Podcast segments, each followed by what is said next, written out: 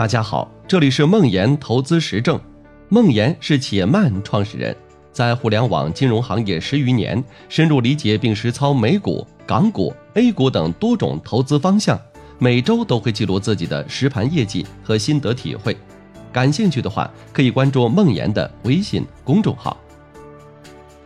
对每个市场投资者而言，市场每天的情况和大部分信息对大家是差不多的，但把时间拉长看。大家的投资业绩千差万别，造成这些差别的原因是，大家面对不同的市场情况时所做出的不同的投资决策，而驱动这些投资决策的根本原因，除了自身的投资观和世界观，还有一个很重要的，就是我们的思维模式。深入研究优秀投资人的思维模式，你会发现，他们都具备这些思维模式：概率思维、非线性思维、延迟享受思维、逆向思维。今天就先来聊聊概率思维。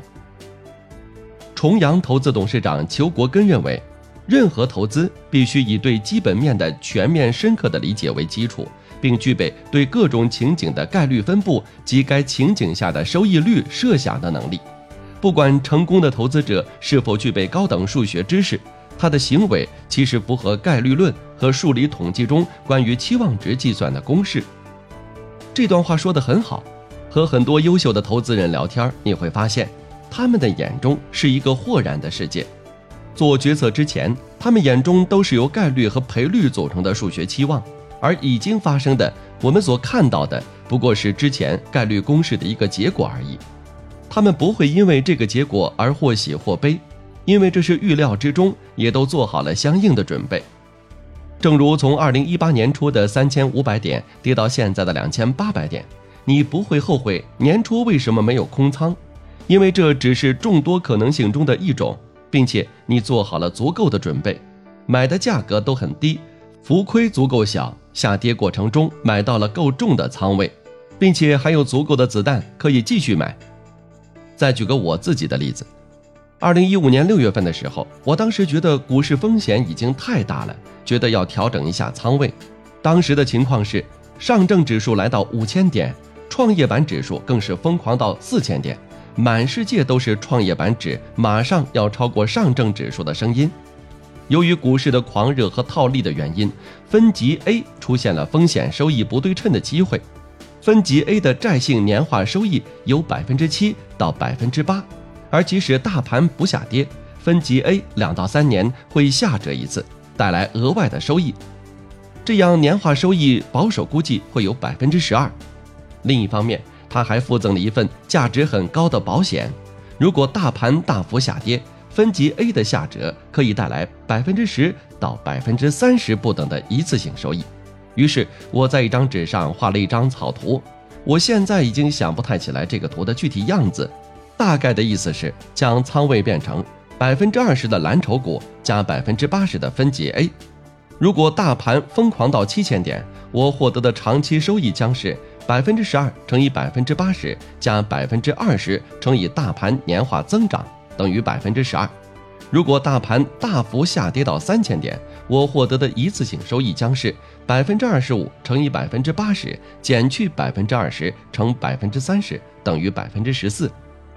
做完这张图，闭上眼睛想想，不同情况下自己是否能安心的接受。如果可以，就执行，等待其中之一的结果自然发生。而接下来，在二零一五年六月，大盘涨到五千多点，是一个大牛市。《孙子兵法》中我最喜欢的一句话：“先胜而后求战”，说的也是同样的道理。先为不可胜，不可胜在己，可胜在敌。讲的都是你把各种情况，比如概率和赔率等充分分析，首先保证各种情况发生后自己也要能活着，然后等待着敌人犯错误。二零一五年六月时，大盘的点位和分级 A 的风险收益特征，就是典型的敌人露出破绽。战争、投资都是如此。理解了投资高手眼中的概率思维，你才会理解《解读基金》这本书的作者季凯帆所说的衡量你仓位的标准是晚上能不能睡得着觉，